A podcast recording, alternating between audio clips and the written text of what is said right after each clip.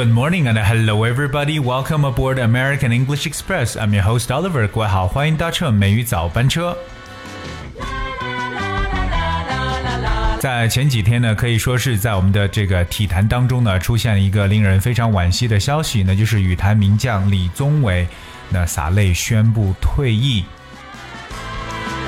当然，由于他自己的这个身体状态呢，所以说不得不离开他喜爱的这个羽毛球场，那也让他很多粉丝呢感到惋惜。今天的美语早班车，Oliver 带着大家一起来聊聊这个事件所相关的一些有用的英文知识表达。Alright, so we're gonna check out this news report. Malaysian badminton legend Lee Chong Wei announced his retirement from the badminton today after a glittering 19-year career. 那这句话当中有说到，那我们知道李宗伟是 Malaysian，是马来西亚人，so Malaysian badminton legend，我们把他们把它称为这个羽毛球的传奇人物。大家都晓得“传奇”这个词，legend，L E G E N D，legend could also mean a very famous person, especially in a particular field, who is admired by other people。这个单词 legend，大家觉得是传奇，其实它也可以表示某个领域当中的一个传奇人物。所以，我们说到李宗伟呢，可以说他是一个 badminton legend，羽毛球的传奇人物。那当然了，我们有说到 he announced his retirement from the badminton today。那 announce retirement 就表示宣布了这个退役。我们都晓得 retirement 可以表示退休，but retirement from something means the act of stopping a particular type of work, especially in sport, politics, etc. Retirement from something 这个结构呢，可以尤其表示从体育啊、政治等方面来去退出来，我们就可以叫做退役。That's retirement.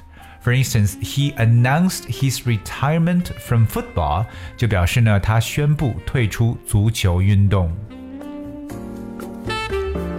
我们知道，在过去的十九年的职业生涯当中呢，可以说是非常非常辉煌的。我们用这么一个形容词 glittering 来形容他这十九年的 career。So glittering, that's G L I T T E R I N G, glittering. Glittering means very impressive and successful，可以理解为非常辉煌的或者成功的一层意思。那送给大家一句话，比如说，He has a glittering career ahead of him，可以表示说他前程似锦。A glittering career ahead of someone，就表示说在某人的前面呢有一个非常辉煌的这么一个职业生涯在等着他，就是我们所说的前程似锦的说法。那我们来了解一下李宗伟他本人说了什么。He said, "quote." It is a tough decision, but I was left with no option after my recent visit to my doctors in Japan last month. 那当然，我们有引用他的一句话，他说这是一个非常艰难的决定，但是呢，也是他上个月在日本 看完医生之后的一个决定，所以他说是嗯，没有任何选择。在英文当中，我们来描述说一个非常艰难的决定呢，可以说 a tough decision，a tough decision。tough it spells T O U G H tough。我们常说，Well, you know, it was a tough decision to make，表示说这是一个非常艰难的一个决定。所以，次每当说到这个艰难的时候，大家也不一定非要说 difficult。We often say a tough decision 来描述。当然，李宗伟也继续补补充说到，说他其实没有任何的选择。他讲到，I was left with no option. Alright, so when you were left with no option, which means you just don't have any options，没有任何的这样一个选择了。So remember this one, be left with no option，表示别无选择。因为我们说到了英文单词这个选择，除了这个 choice 之外呢，还有就是 option，that's O P。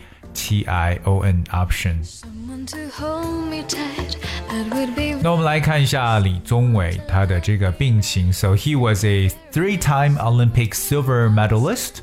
Well, he was diagnosed with early-stage nose cancer last year and received treatment in Taiwan. In November 2018, he had said that his nose cancer had gone into remission after intensive treatment. 那当然，李宗伟本身呢，他是三届奥运会银牌得主。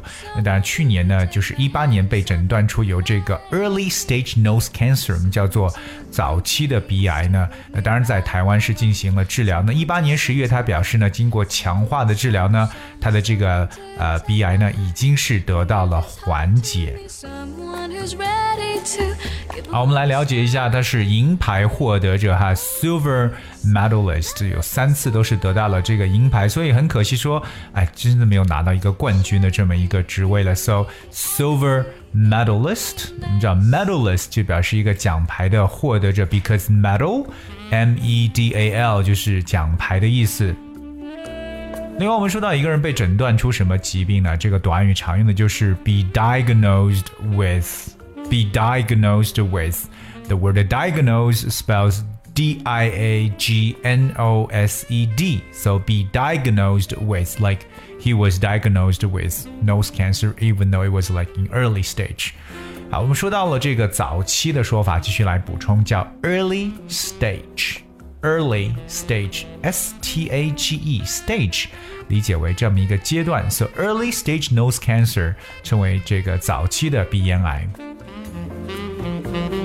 那另外我们说到这个接受治疗叫 receive treatment，receive treatment 一个疾病的治疗呢或者理疗，我们常常用的这个单词就是 treatment，T R E A T M E N T treatment。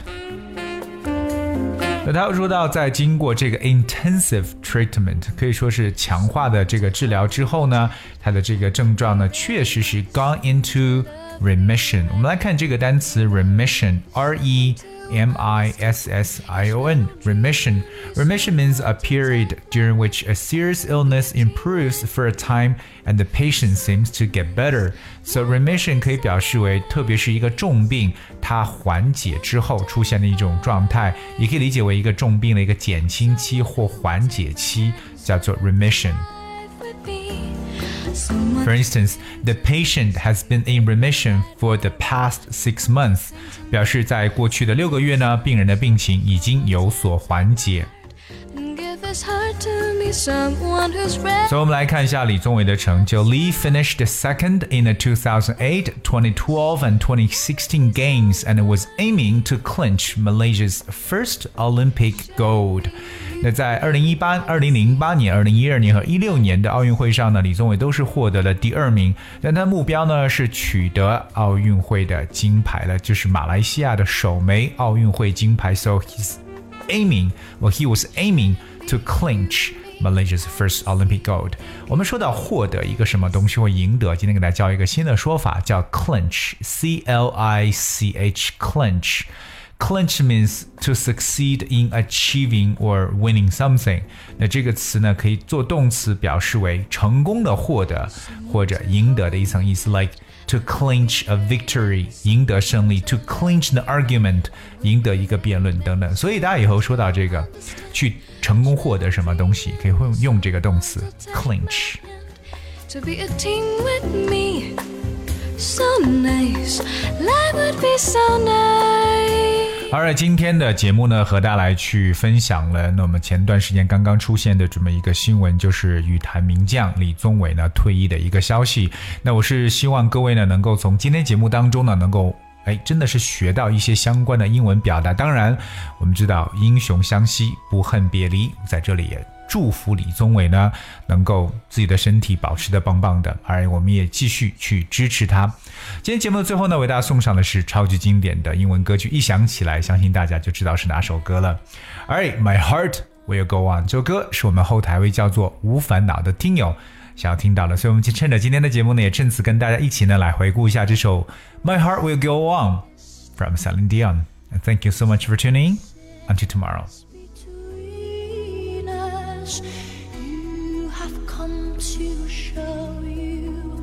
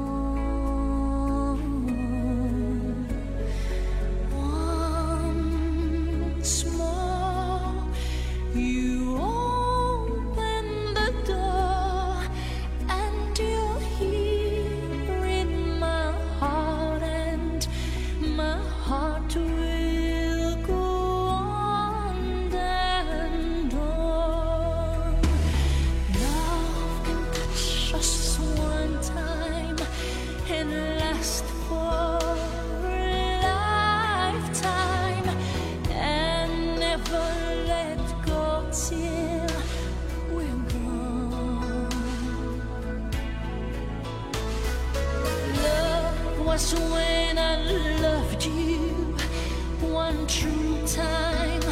I hold you in my life.